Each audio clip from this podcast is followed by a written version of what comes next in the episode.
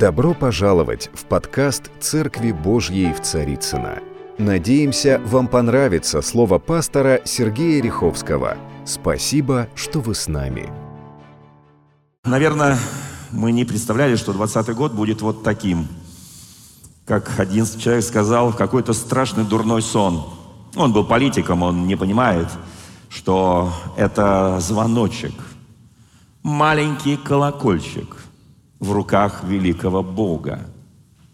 Колокольчик, который постепенно становится все громче и громче, как колокол. Смотрите, на целый год все вышло из своих берегов. Вернее, как? Оно, наоборот, куда-то ушло и не работает. Экономика, финансы, социальный образ жизни, работа и много чего другое.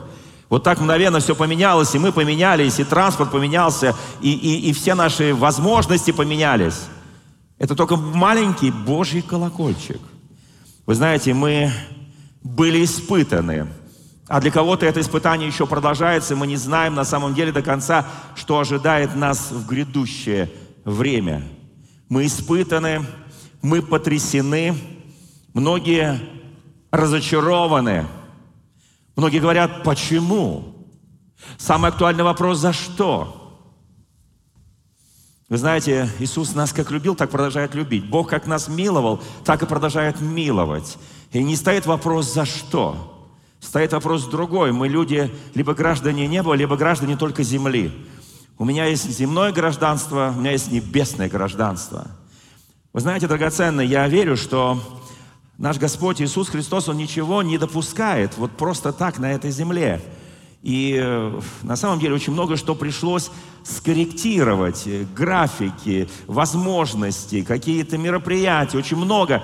И вот э, правильно сейчас было сказано, смотрите за соцсетями нашей церкви, потому что мы не знаем, что скажет московское правительство завтра. Оно может сказать все, что угодно. В Ростовской области на этой неделе получили письма все церкви, православные, э, протестантские, мусульманские, иудейские, полное запрета всех богослужений. Абсолютное и полное.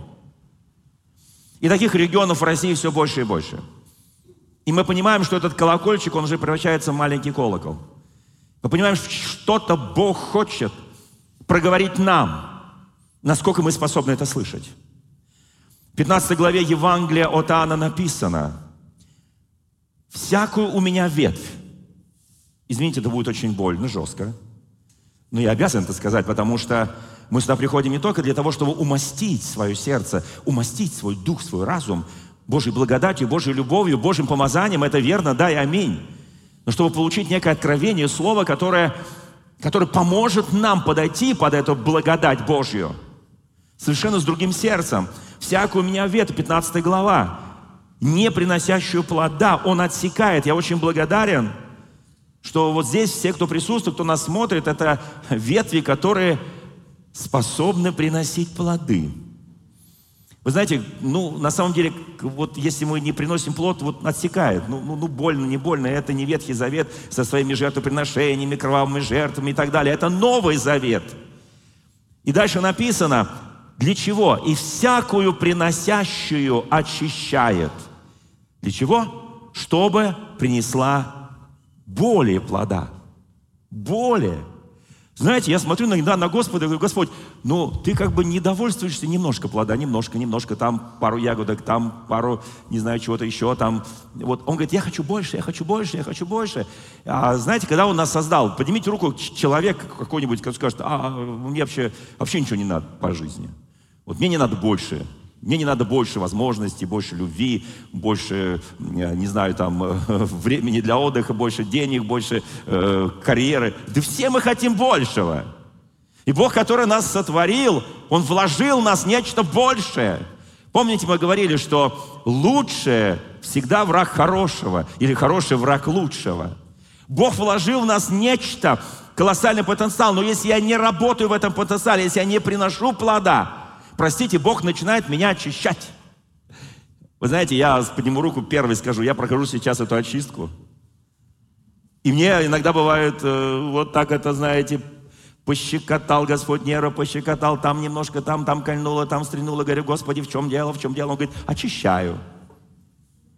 Не отсекаю, Очищаю тебя, очищаю, мой дорогой сын, моя дорогая дочь, так говорит Господь. Я очищаю. Это это, это же прекрасно, друзья мои. Если мы хотим приносить духовный плод, иные плоды, послушайте, мы должны подчиниться воле нашего Господа, потому что Он это делает не потому, что нас не любит, а потому что нас любит. Он даже блудного сына, младшего, настолько любил, который пришел сказал, папа, дай часть моего имени. Говорит, бери. Вот так Он любит. И Он просто отдает. Он дает. Вы знаете, но мы, мы, мы, мы, конечно, умеем все, что Он нам дал, расточить. Потом говорим, Господи, что мне делать? Он говорит, возвращайся назад, а тебе еще дам. И перстень, и одежду, и пир, и все такое прочее. Слушайте, какой у нас милосердный Иисус, правда, друзья мои? Конечно, нам иногда приходится, знаете, вот есть такие проповеди, которые говорят, нам нужно выйти из зоны комфорта. У меня немножко другая проповедь. Оставайся в своем зоне комфорта, просто его расширь до предела Божьего Царства. До пределов Божьего Царства. Если у тебя есть немножко любви, расширь до большей любви. Если у тебя есть немножко прощения, расширь для большего прощения.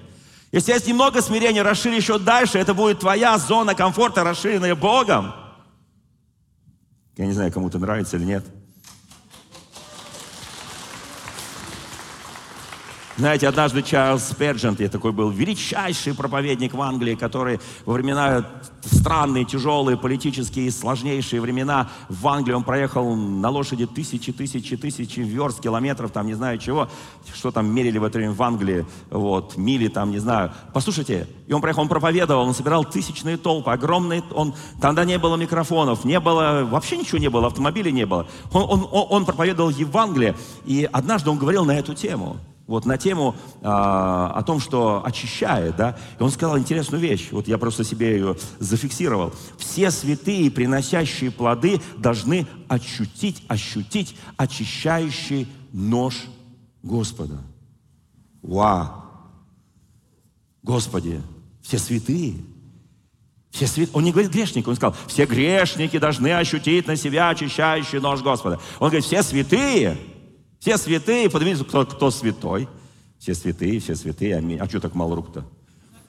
Балкон, вы, вы, вы там кто? Вы, вы, вы святые, да? Ну, поднимите, ну, нормально. А, вы записываете просто, да, про святых. Вот. Должны ощутить. Вы знаете, утром просыпаешься, вот, говоришь, слово тебе, Господи, я проснулся, я живой, я хочу жить. Господи, Господь говорит, «Э, я тебе сегодня приготовил вот это благословение, вот это, вот эти возможности. И, не, и, и маленький нож. Для чего, Господь? Обоюдо, обоюдоострый нож Слова Божие. Кто помнит, да? Слово Божье является обоюдоострым мечом. Я приготовил для тебя это, чтобы отсечь то, что отрезать то, что бесславит меня, чтобы ты усовершенствовался и расширил пределы своей жизни в Боге. Вот для чего он это делает. Слушайте, а что такое обрезание? Не подумайте плохо ничего, я сейчас не о том обрезании, которым известен Божий народ Израиля, я сейчас о, о духовном обрезании, потому что написано, край нашего сердца должен быть обрезан для Господа. Что такое обрезание? Оно удаляет все то, что неэффективно. Вот пандемия пришла, и сейчас ее даже уже следующим названием э, называют, что она очень сильно изменила со социум. Э, я сейчас не буду эти названия, не об этом проповедь. Но смотрите, а, э, интересно, она вдруг в наши, нашу жизнь систематизирована. Она удалила то, мы когда-то делали вот это, вот это, вот это, вот это, а вдруг мы не, сейчас это не можем делать. И оказалось, без этого можно жить. Значит, есть какие-то вещи, я сейчас не буду кон- конкретизировать, не об этом сегодня проповедь, без которых ты можешь жить, я могу жить, и это будет все у меня высвобождать время для моего Господа и славить Его имя. Вы знаете, это очень важно. Итак, все, что неэффективно, да, это болезненно, пандемия это болезненно всегда, но Бог удаляет то, чтобы нам начать эффективную жизнь с Богом, и с друг с другом, и семейную жизнь, и карьера твоя, работа, и то, что ну, не нужно было, неэффективно, то, что только, может быть, пригодилось бы исключительно на земле, но больше никогда тебе не пригодилось, Он удаляет. Обрезка нужна, чтобы приносить удивительные новые плоды. Э, поднимите руку, кто довольствуется вчерашними плодами. Вчера съел, так хорошо было. Неделю назад поел, вообще благодать такая, такая вкуснотища, такие плоды. Господи, тебе приятно было? Господь говорит, приятно. А Господь говорит, а я сегодня хочу тоже. А сегодня, Господь, у меня проблемка. Я должен разобраться вот с этим, с этой, вот здесь разобраться, вот там разобраться. Подожди, Господи, сегодня ты будешь голоден. Как вы думаете, так с Богом можно разговаривать? Я сегодня тебя оставлю без еды, никаких плодов, Боже. Господь говорит, мы так не договаривались. Мы так не договаривались. Слушайте, а, а, а кто из нас не хочет, чтобы э, то, что ты делаешь, твое дело, то, что ты сеешь и так далее, приносило плоды? Да все мы хотим. В отношениях, в любви, во всем. Мы хотим, чтобы эти были прекрасные плоды, чтобы ты мог вкушать эти плоды. Потому что они приятные тебе. Потому что ты получаешь благословение, ты получаешь удовольствие от них. Бог точно так же. Обрезание приближает нас к близкому общению с Иисусом Христом. Как это ни странно, потому что когда я не чист, для чего он очищает? Когда я не чист, то где-то вот какая-то какая вот там, вот, вот там непонятные отростки, какая-то, э, что там на деревьях бывает, э, у нас кожа, а там что? Кора, которая уже давно уже отмерла, которая уже ничего не плодоносит, какие-то веточки, которые уже давно мертвые, и которые пытаются даже сок, вот, который я получаю, тратить в никуда. Удивительный Бог. Скажи, я очень благодарен Богу, я готов принять и доверяю моему Господу, люблю Его, вот, чтобы Он продолжал свое обрезание меня. Вот, это немножко о пандемии. Теперь смотрите, дальше написано. Яков, первая глава. «Э, «С великой радостью, братья мои и сестры мои, принимайте, когда впадаете в различные искушения – Благодать. Кто принимает с радостью, когда у тебя приходит искушение, испытания? Пять рук на весь зал. Я понимаю, это как бы так не вдохновляет тебя. Вот. Но вы знаете, почему-то апостол Иаков пишет с радостью. Нам это не очень большая радость. Он пишет с радостью, зная, что испытание вашей веры производит терпение или стойкость, и терпение должно иметь совершенное действие, чтобы были совершенны. Вот для чего это. Чтобы были совершенны без всякого недостатка. Вот обрезал, очистил, нет недостатков, и живешь, и живешь. Но, вы знаете, живешь, не живешь, а дьявол всегда пытается тебе попортить кровь. Кто, кто знает об этом? А, есть в этом зале люди на балконе, там у экранов, гаджетов, кому дьявол портил кровь. Портил кровь. Портер, по, такой, такой порчу, знаете, в народе говорят, порчу навел, порчу навел. Он портил, портил тебе кровь. И ты говорил, боже мой, боже мой. А у меня вопрос еще. Кто видел, когда дьявол к тебе приближается? Вот так берет и так приближается. И ты, как духовный человек, человек не очень духовный, это сразу не почувствует, а ты, как духовный человек, мгновенно чувствуешь, вот он к тебе приблизился. Вот он приблизился. Я сейчас назову несколько причин, по которым можно определить, что он к тебе приблизился. Чтобы мы были, ну, следующие, чтобы, зная Священное Писание, мы понимали, что вот, вот это он подошел, вот это он подошел.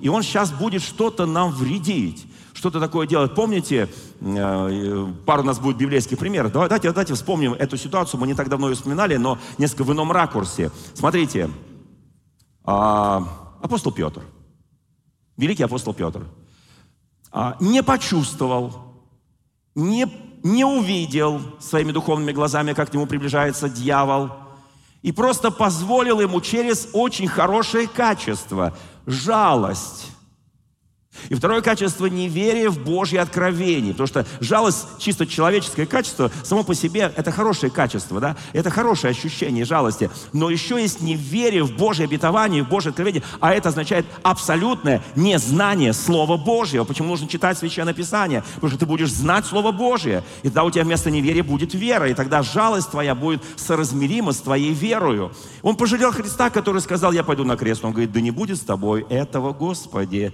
И тогда Христос говорит, отойди от меня, сатана. Какая сатана, Господи? Где сатана? Это Петр стоит. Где ты видишь сатану? Я, Петр, как он к тебе подошел? Он подошел ко мне через жалость. Он подошел ко мне через... Я так долго ждал. если бы так Петр мог честно ответить, что наконец-то Иисус сядет на трон Иерусалима и займет царское место, а мы тут будем князья. 12 князей народа Божьего вместо тех 12 патриархов. Мы ж потомки их. И вдруг он говорит, этого не будет. Этот трон мне даром не нужен. У меня есть другой трон в небесном Иерусалиме. Небесный трон. Он говорит, да нет, я не согласен. Он позволил сатане коснуться Анани Сафира. Вы помните этот, этот пример. И Петр, Петр, вот этот, вот этот Петр, который однажды пережил, как он уже чувствует, он уже знает, как искушает дьявол. И он говорит, Анани Сафира, кто, почему вы позволили дьяволу, сатане, внушить вам мысль солгать Богу? Почему? Смотрите, у него очень много разных инструментов. У него много он ненавидит человека, созданного по образу и подобию Божьему. Это остатки нашего праздника. Если бы были люди, которые верят, как э, э, а, ангельские перья падают и золотая пыль падает, он скажет, вот оно началось. Ну, потом заметут это все, я так понимаю. Для меня это немножко другое, это мусор. На Иисуса была атака. Кто знает, что на Иисуса было много атак? Стороны дьявола он мгновенно чувствовал. Не только там искушение в пустыне, когда он там 40 дней был в посте и так далее. А вот такая милая, чудесная атака. Вы знаете, это называется духовная битва, духовная борьба. Мы об этом говорили последний раз, я об этом проповедовал. Но смотрите, а, мы все находимся каждый день с утра до вечера под духовной атакой. Смотрите, что произошло с Иисусом? Иисус вышел на служение, начал проповедовать, благовествовать. Евангелие от Марка, третья глава, мощнейшее служение, мощнейшее благовестие. Начинаются чудеса, силы, знамения. И вот он проповедует в одном помещении, проповедует в одном помещении, говорит определенные вещи, очень важные вещи. И вдруг ему говорят, а да, а роди маме и братьям доносит, что он что-то не того. Прям там написано. И в этой главе написано, что его маме, его родственникам, его близким сказали, что с Иисусом что-то не так. Кто это делает? Если дьявол тебя не может, есть они разные, есть змеи прямо бегущие, есть змеи извивающие, есть змей, который заходит с тыла. Если он тебя не может вот так в лоб, он проиграл ему в пустыне, а пустыня была буквально за несколько недель перед этим. Он ему вчистую проиграл. И, и Христос видел, как сверкали пятки дьявола. Убегающий дьявол, так я назвал эту проповедь. И вдруг ему говорят, вот там ваш сын, мне маме говорят и братьям, ваш сын немножко у него там поехало, все такое. И вы знаете, что самое интересное? Они поверили. И они пришли. Прям в этой главе пришли. Знаете, для чего там написано пришли? Чтобы его взять. Чтобы его взять и увести домой, остановив это великое дело Божье. Они поверили этой дьявольской лжи.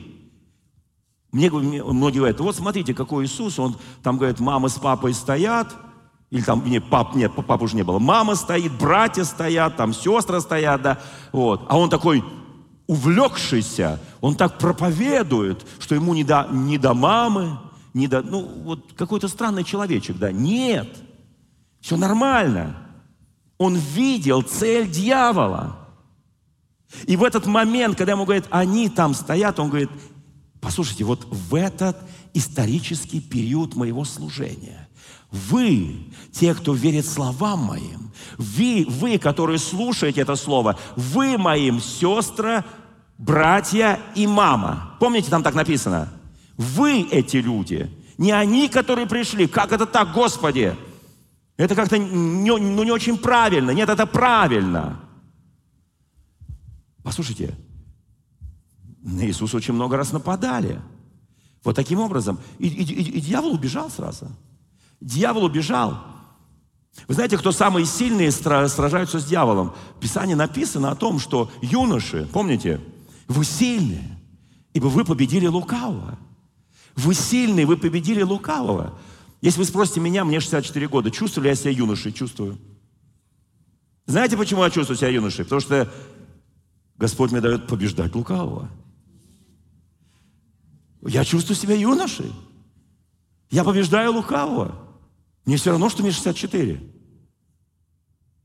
Вот супруга Ивана Петровича, сестра Валентина, ей было 83, она побеждала лукавого каждый день. Да какая сколько, сколько тебе лет? В тебе есть сила Божья, дерзновение Божье, и ты побеждаешь лукавого каждый день своей жизни. Послушайте, Христа любили искушать.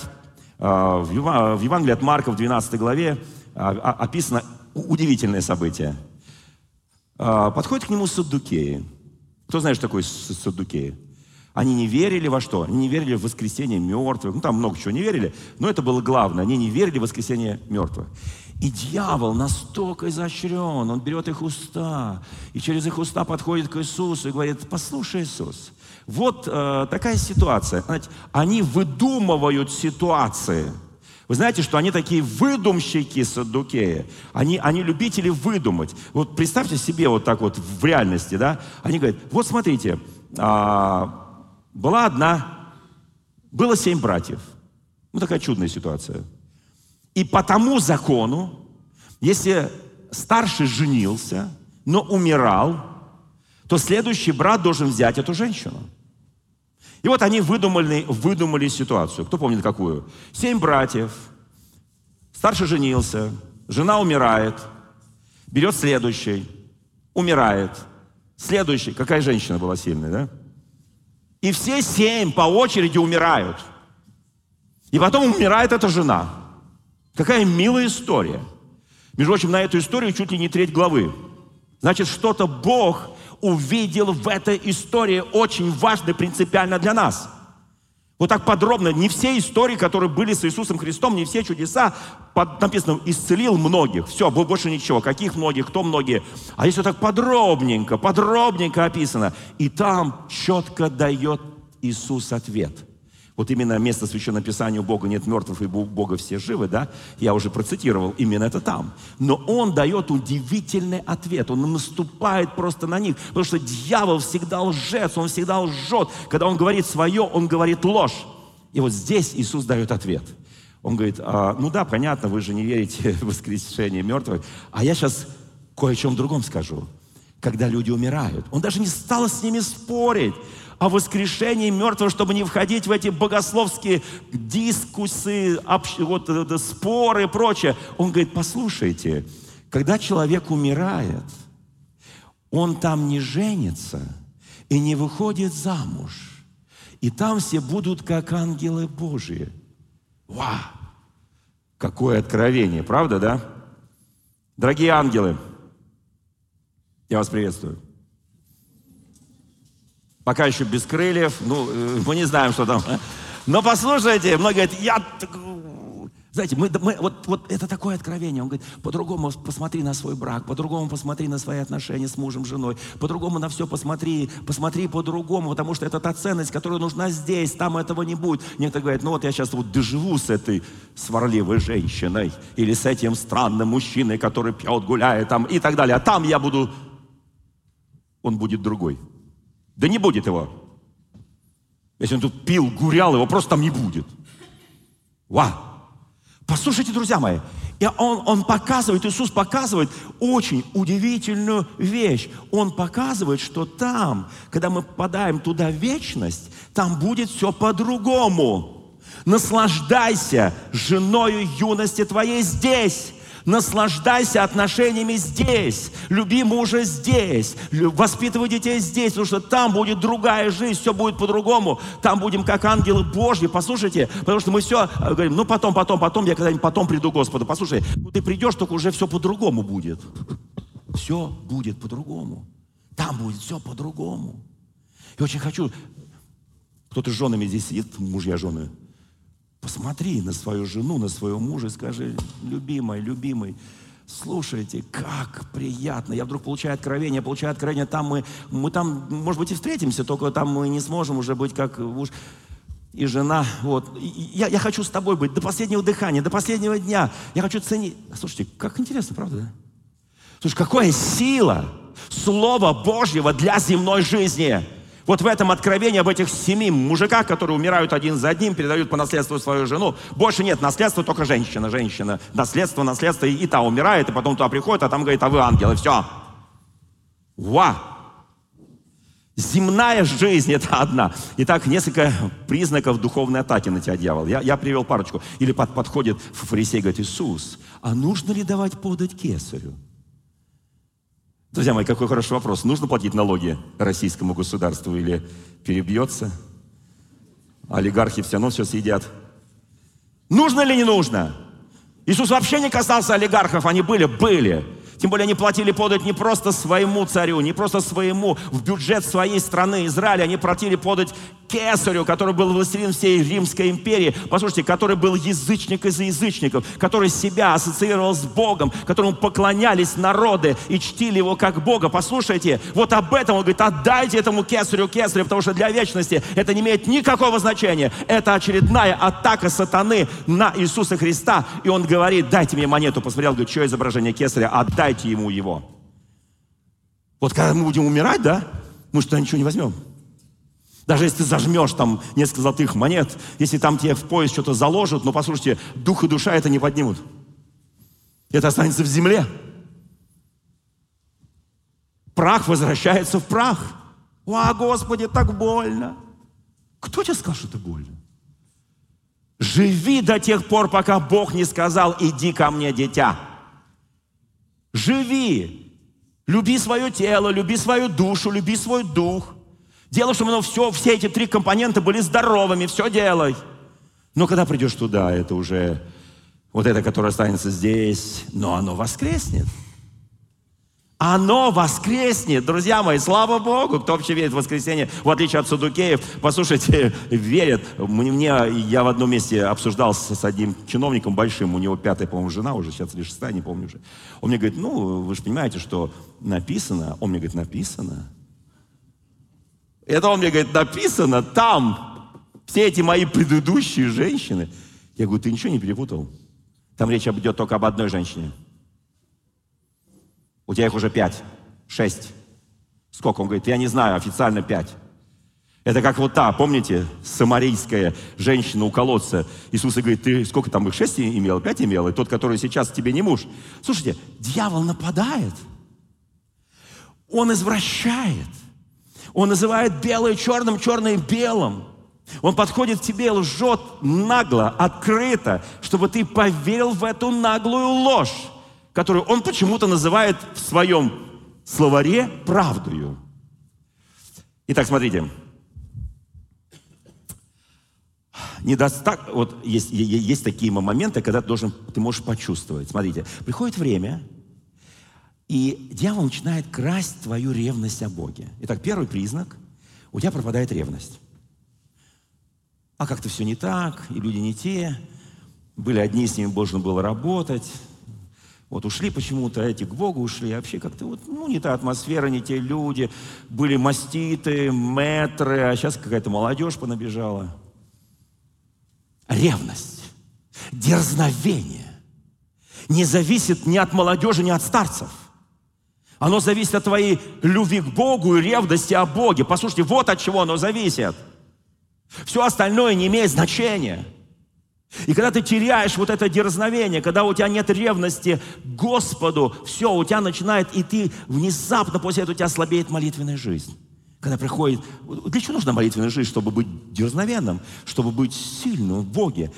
Послушайте, у тебя теряется, вот ты начинаешь говорить, Господи, я как-то вот был посвящен, сейчас не очень, а ну уже что, я уже столько сделал, никто это не оценил. И такое ощущение, ты ходишь уже по кругу. Что это означает, когда ты начинаешь ходить по кругу и не находишь себе покоя? Это означает дьявольская атака на тебя. Дьявольская атака на тебя. Разорви этот порочный круг. Господи, Вопию днем, вопию ночью, 21 псалом. И нет мне утешения, Господь, и ты такое ощущение меня не слышишь, но ты святой. И ты живешь в словословии своего народа Израиля, и ты начинаешь поклоняться, поклоняться, поклоняться, поклоняться, и вдруг происходит чудо, у тебя ревность приходит, и ты говоришь, я буду работать и с этими, и с этими, и со старыми, и с молодыми, я буду работать там, где ты, Господь, меня поставишь, приходит дерзновение, ревность. И ты видишь, как дьявол убегает. Разочарование. Очень одна еще такая стрела сатанинская. Написано в Писании, чтобы у нас был щит, меч духовный, щит веры. Помните, шлем спасения, броня, которым можно погасить все раскаленные стрелы лукавого. Помните, да? разочарование. Не просто разочарование, а такое глубокое разочарование. Потому что дьявол это использует, он берет разочарование и э, давит на твой разум. И человек, находящийся под этим, он уже на грани нервного срыва. Когда разочаровываешься, приходит срыв, потом приходит апатия, потом приходит уныние, потом приходит депрессия. Что это означает? На тебя настоящая атака дьявола.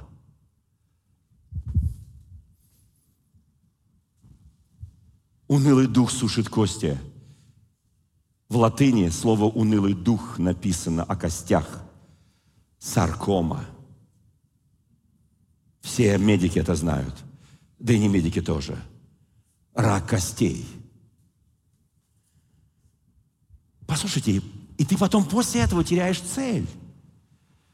Ты теряешь цель жизни и говоришь, Господи, что-то я запутался, шли туда, шли сюда, где-то вот, куда вообще идем? Некоторые мне говорили, ну куда идем? Я говорю, вечность. Я говорю, ты куда? Я вечность. Я вечность. Человек теряет мир. Послушай, вот эта путаница в целях своей жизни – Возлюби Господа Бога всем сердцем, всем разумением, всей крепостью ближнего твоего. Вот две величайшие заповеди. Исполняй их, и все, и ты идешь к цели. Благовествуй Евангелие, свидетельствуй об Иисусе Христе. Исполняйся Духом Святым, дарами. Меньше суди людей, меньше осуждай людей. В твоем, сердце будет мир. Не теряй божественный мир, божественное присутствие. Отсутствие мира – это очень серьезно. О, начинаешь этого судить, о, здесь у меня, Господи, разум какой-то становится раздраженный, истощенный, и дьявол делает все возможное, чтобы тебя, есть такое выражение, умственная усталость. Кто-то испытывал умственную усталость? Ничего не хочется. Не думать не хочется, вообще ничего не хочется. Это умственная усталость. Дьявол говорит, очень хорошо, очень хорошо, круто, круто ну, знаете, друзья мои, и есть еще такое понятие желание все бросить. Это уже, как сказать, мы приближаемся прямо вот к такой вот очень-очень высокому дьявольскому нападению. Было какое-нибудь желание все бросить, да пропади, ну все пропадом. Да сколько я вкладывался, да сколько я, вот в семейной жизни особенно, да, я тебе отдала всю молодость. Он говорит, а я тебе отдал всего-всего-всего-всего и деньги тоже. Вообще это мое, это твое. Знаете, вот, вот, вот, вот, вот все, все, больше не хочу, больше не хочу. Она говорит, если ты мужчина, отдай квартиру, еще заработаешь. Мне и детям. И начинается вот это вот, понимаете, точно так в духовной жизни, в церковной жизни, в отношениях. Это очень серьезные вещи. Это очень страшные вещи. Я хочу все бросить. Я, послушайте, у нас, у каждого, кто рожден свыше, рожден вообще на земле от, от земной женщины, и потом стал рожденным свыше человека, у нас есть божественная цель – делать Божью работу, исполнять Его божественную волю, которая благая и угодная совершенно. Дьявол говорит, нет, брось все.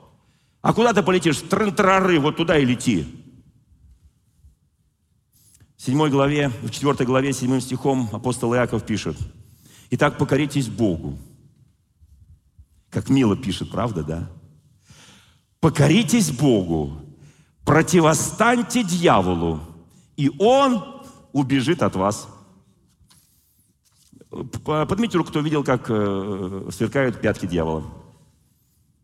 Есть несколько человек – а другие пока еще думают, выходить из э, депрессухи, не выходить, э, разрывать порочный круг, не разрывать, вот, э, умственную усталость убрать. А как ее можно убрать? Да наполнить Духом Святым. И Дух Святой уберет вообще все это дело. Послушайте, послушай, почувствуй себя.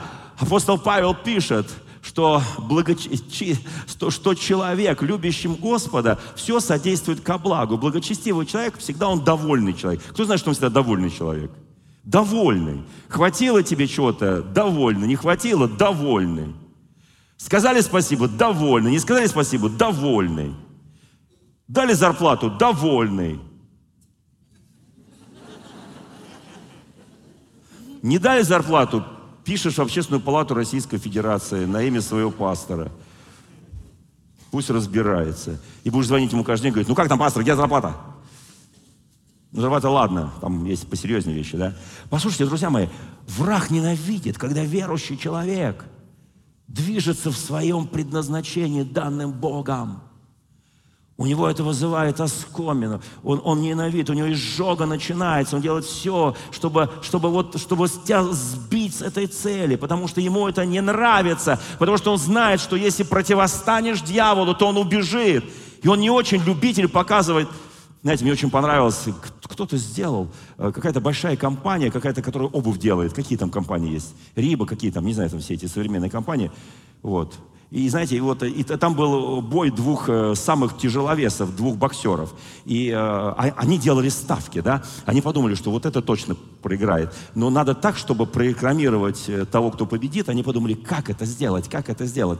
Если на его победителя, на его там майках, трусах там написать название своей фирмы, а фирма выпускает обувь, как бы вот это не очень. Вот. И, и пока идет бой, это все как-то замажется, замылится. Знаете, почему мы привыкаем к своим женам, мужьям? Замыливается, замазывается. Да у тебя красавица жена, возрадуйся. У тебя прекрасный мужественный муж, возрадуйся. Он у тебя вчера был и 30 лет назад, и 20 лет назад, и всегда он был таким. И жена была всегда красивая. Кто скажет аминь? Всегда красивая. Аминь. Всегда. Знаете, что сделали? Эта компания, я не помню, то ли, как она там называлась. Они подарили тому, кто проиграет – кроссовки боксерские, и на которые они поместили название своей компании. Знаете, они где поместили? На подошве. И когда победитель нокаутировал побежденного, и когда тот упал, все камеры по всем экранам мира показали лежащего товарища – показали крупным планом его кроссовки. И там было название этой фирмы. Их акции поднялись мгновенно на сотни, сотни, сотни процентов. Они за несколько дней заработали миллионы долларов. Потому что весь мир видел эту рекламу, когда товарищ лежал. Они говорят, так делают наши кроссовки. Когда ты видишь, как дьявол убегает, запомни это. Знаете, что написано на его кроссовках, если так можно сказать, простите меня.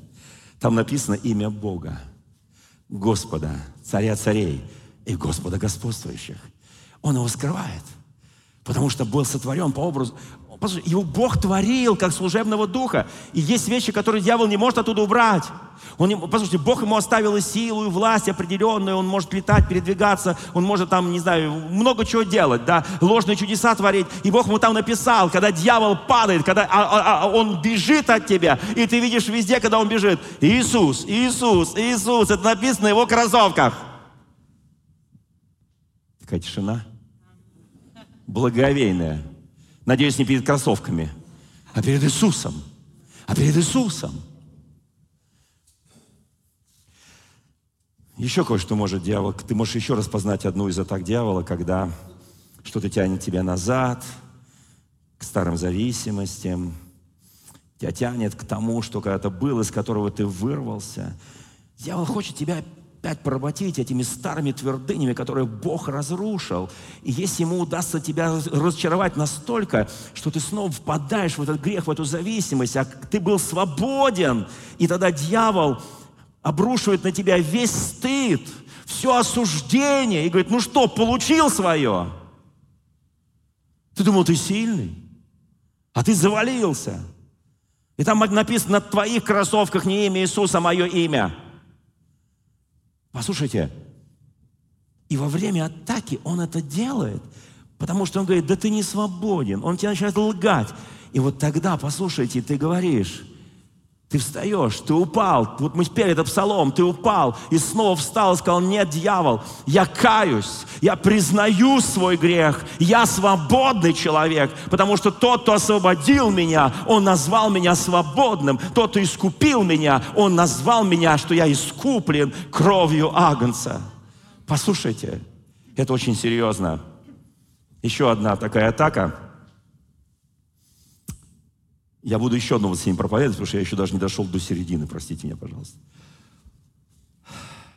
Нет, не сейчас буду. Потому что многие уже так подумали, о, еще на, на, на час. Нет, нет. В следующий раз. Послушайте, и когда дьявол начинает говорить после всего этого, когда у тебя ты ничего не видишь, все очень такое неясное, непонятное, ты под ударом, под атакой, и дьявол тебе говорит – послушай, оно тебе надо, вот это все. Оно тебе надо. Помните, в одном месте написано, буду есть, пить, веселиться, а завтра умру. Тебе это надо? Вот надо тебе жить благочестивой, святой жизнью, или тебе это... Зачем тебе это надо? Вы знаете, есть сильные инструменты разрушения дьявольских твердин. Твердынь – это наша вера в Иисуса Христа. Вера, которая может передвигать духовные горы. Вера, которая дает тебе надежду и будущее. И ты говоришь, я верую, потому что без веры невозможно увидеть, увидеть Бога. Всякий, приходящий к Нему, Евреям 11 глава 6 стих, должен веровать, что Он есть и что Он воздает ищущим Его. И вот в этой атаке ты начинаешь вставать, искать Господа, ты ищущий Бога, и Господь воздает тебе, и ты находишь. Ты разрушаешь верой эти твердыни дьявольские, ты начинаешь молиться, потому что в молитве есть сила, мы ничего не можем делать в молитве. Здесь сказано всякой молитвой и прошением молитесь во всякое время в духе, и сим, о Господь, сим помышляя, бодрствуя со всякой настойчивостью и прошением за всех святых, и молитесь, Павел говорит, молитесь, молитесь, обо мне молитесь. Кто знает, что молитва это очень сильно? Кто, кто, кто молится духом? Знаете, а, всегда в советские времена на евангельскую церковь, крещенную Святым Духом, искали компромисс искали любое твое слово на проповеди, э, в свидетельстве, в молитве. Это все писалось, записывалось, потом тебя вызывали, сажали, штрафовали и так далее. Да? Вот. И почему, почему Господь тогда начал изливать Дух Святой? Мощно. И люди заговорили на их языках, потому что это тот язык, который товарищи не понимали. А что вы там говорили? Могу повторить. Как? И ты начинаешь молиться на языках. Они говорят, нет, нет, по-русски, пожалуйста. А если по-русски? Вы же как меня называете? Пятидесятник. Вот я на языках помолюсь. И многие служения просто перешли, не потому что они там заблудились, да, в, в тумане, ежики в тумане, да. Они перешли на молитву на языках, только на языках проповедь. И, и те говорят, как, за, вот, а, а, а за что вас привлекать? Мы ничего не понимаем, о чем вы говорите. Слушай, какое сильное оружие, да? А, а у меня вопрос, вот они ничего не понимают, а, а, а есть тот, кто, кто, кто, кто понимает? Да, есть его имя Иисус. Его имя Дух Святой, Его имя Господь. Потому что мы тайны говорим Духом Богу. Вот Он все понимает, а они ничего не понимают. Слушайте, благодать-то какая, да? Есть еще один. Сопротивляйтесь Ему. Сопротивляйтесь дьяволу. Сопротивляйтесь Ему. Но чтобы сопротивляться дьяволу, есть одно условие, которое записано в, послании Иакова. И я еще раз прочту. «Итак, покоритесь Богу». Я не... а, а потом написано, противостаньте дьяволу, и он убежит от вас. Я никогда не смогу противостать дьяволу, никогда не смогу увидеть пятки дьявольские, пока я не покорюсь Богу. А что такое покориться Богу? Это вернуться к Его любви, к Его милосердию, к Его состраданию, к, к, ко всему тому, что является любовь, ко всему тому, что написано в Священном Писании. Я к этому возвращаюсь.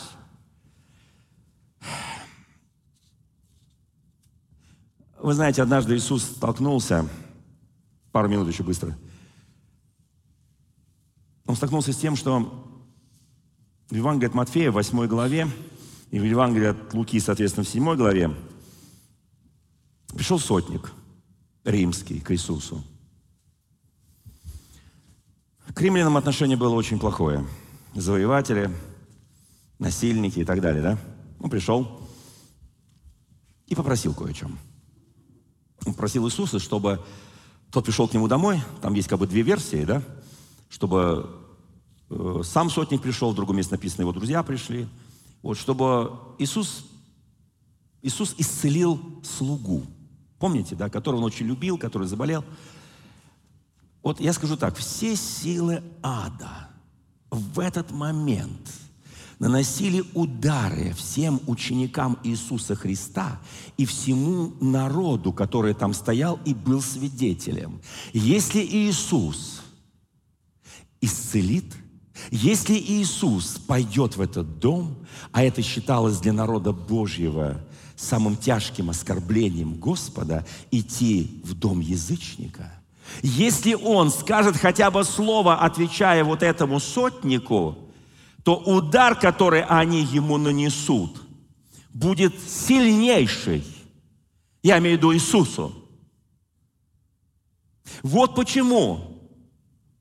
Послушайте, Иисус знал силу слова. Сотник попался удивительный, он знал силу слова. Он скажет Иисусу, он, он тоже понимал пикантность этой ситуации, он понимал, что если сейчас он позовет Иисуса, а Иисус с готовностью пошел, помните, да, если, если он это сделает – то все силы ада обрушатся на Иисуса, как его родственники хотели его однажды увезти и посадить домой, там на цепь, наверное, да. Послушайте, он понимал эти вещи. И тогда сотник говорит, подожди, Иисус, тебе не нужно идти. Потому что я человек подвластный, я человек под властью. И все, что мне говорят, я делаю. Все, что я говорю, я говорю одному, иди, он идет. Делай, он делает. Скажи только слово, и выздоровеет раб. Вы знаете, многие говорят, как мне выйти из депрессии, как мне выйти эти атаки сатаны, как мне выйти? Да у нас есть Слово Божье, Слово от Бога. Утешайте друг друга словами Божьими. Писание написано, так написано, утешайте друг друга этими словами. Там написано о взятии церкви, там написано о восхищении церкви, там написано написано о славе церкви. Говорите, я знаю, чем все закончится. Я знаю, что я буду на небесах. Утешайте друг друга. Ты победитель. Скажи, ты победитель. Не бойся, не бойся. Вы знаете, Иисус говорит, я, я пойду к тебе. Но сотник говорит, не надо, просто слово скажи, потому что я знаю силу слова. Вот все, что я перечислил, все это разбивается Словом Божьим, разбивается верой, разбивается молитвой. Скажи, я знаю силу Божьего Слова. Друзья мои, как очень важно, когда закончится служение. Просто утешайте друг друга, говорите другу слова Божьи. Не собирайте сплетни со всей России, не собирайте сплетни, которые сегодня мир собирает. Не, не, не надо смотреть вот эти все социальные сети, ужасно будет все хуже. Вообще сейчас все рухнет, сейчас всех чипируют, сейчас с укольчиком все войдет. Пока ты не поклонишься дьяволу, тебя не чипируют. Я сейчас не о медицине говорю, я о другом говорю. Пока ты не поклонишься дьяволу, тебя не сделают ни сюда, ни сюда, никуда. Не надо эти страшилки никому, послушайте. Дьявол сбивает нас с истины. Он нас пугает, и мы какие-то запуганные кролики забились куда-то и сидим и дрожим. Я буду скоро пророчествовать о, о следующем годе. Это будет удивительный год. Год силы, славы Божьей. Вот какой это будет год что-то реально произойдет в нашей стране и в мире. Что-то реально произойдет. И Бог нас к этому готовит. Сказываю вам, сказал Иисус, что в Израиле я не нашел такой веры. Он говорит, я обошел весь Израиль. Но ничего подобного я не видел. У этого римского сотника есть то, что мы, люди верующие, потеряли. Мы потеряли силу слова. Мы потеряли веру в силу слова Господа. Скажи только слово, и он выздоровеет. Потому что у нас столько разочарований. Столько раз это не происходило. Боже. Но это тема для другой моей проповеди, которую я буду проповедовать уже следующей. Я недостоин. Скажи только слово, я недостоин, и выздоровеет мой слуга. Иисус говорит, нет такой веры, я не видел еще. Слушайте, и дьявол убежал. Он думал, сейчас я тут ручки потру. Вот сейчас мы Иисуса в этом доме сотника четвертуем, еще успеем до Голгофы. Я сейчас опозорю его, я распространю эту новость везде, что этот учитель Израилев, Мессия, которого мы все ожидали, вошел в дом к этому беззаконнику и грешнику. И над ним все посмеются. Нет. Нет. Потому что он знал, Иисус знал мысли каждого, пока еще человек даже не сказал. Он победитель. И дьявол засверкал своими пятками. Я делаю перерыв этой проповеди до следующего, когда я буду проповедовать. Друзья мои, затравку маленькую. Давид завоевал великий царь, великий помазанник, прекрасная супруга, дети. Слава, мощь, самая мощная армия там, в то время. Он побеждал всех. Все проигрывали. И он сидит довольный. Все пошли на войну. А он дело, говорит, ему останься.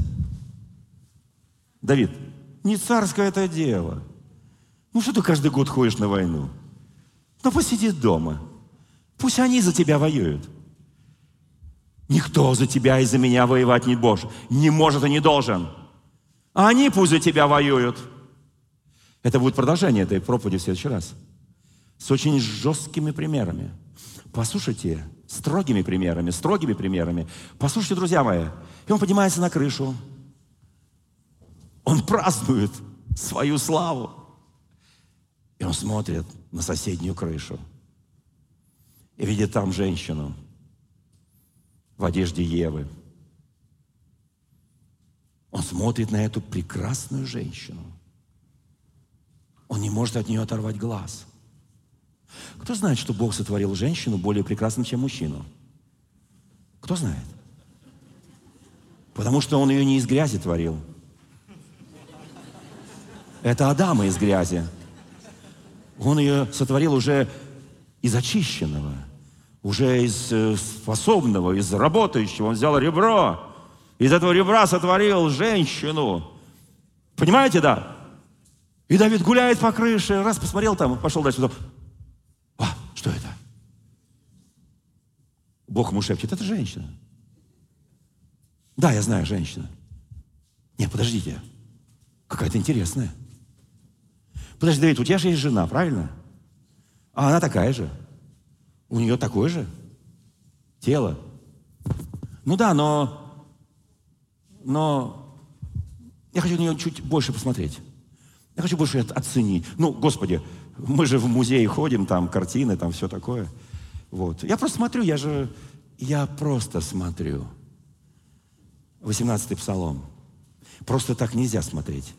Давид посмотрел, посма- посмотреть на прекрасную красоту, созданную по образу подобию Божия, можно? Мужчины, можно? Чего вы так молчите все? Я же вас не в тупик загоняю. Можно. Вот так случайно раз увидел. Но повернулся и пошел. Бегайте блуда, Писание говорит. Повернулся и сказал, Бог мой, это так красиво, это так прекрасно, Боже, я так рад за... Кто помнит, как ее мужа звали? Ну, даже не знаю. За ее мужа я так рад, такая красотища, Боже. В Израиле такие красивые женщины, я так рад. А я пошел. Я пошел, потому что я пошел к своей жене. Вот с этого начнем мы следующую проповедь. Убегай, чтобы увидеть пятки дьявола, чтобы увидеть его кроссовки, когда он будет лежать. Убегай. Послушайте, друзья мои, убегайте, убегайте, еще раз говорю, убегайте, потому что другого метода обратить его в бегство нет. И когда дьявол увидит, что ты сильнее его, он обращается в бегство. Я в следующий раз скажу более детально эту историю и все выводы, которые мы делаем с этой истории. Многие богословы возмущались и говорили, зачем Бог поместил эту историю великого мужа Божьего, друга по сердцу Господа, прямо в самый центр Библии. Зачем он это сделал? Вы знаете, он не просто это сделал, чтобы показать кое-что всем нам, что в Израиле может быть только один царь. И его имя не Давид. Его имя – Иисус. Запиши себе это. Иисус видел пятки убегающего дьявола. Мы иногда видим, а Иисус видел всегда. Скажи соседу, ты победитель, я победитель. У меня есть шанс увидеть пятки убегающего дьявола каждый день. Я победитель, потому что тот, кто во мне, он победитель. И мы победим с Иисусом, потому что я Иисус. Это самая большая сила в этом мире. Аминь. Дорогие друзья, спасибо, что были с нами. И до встречи на следующей неделе на подкасте «Церкви Божьей в Царицына.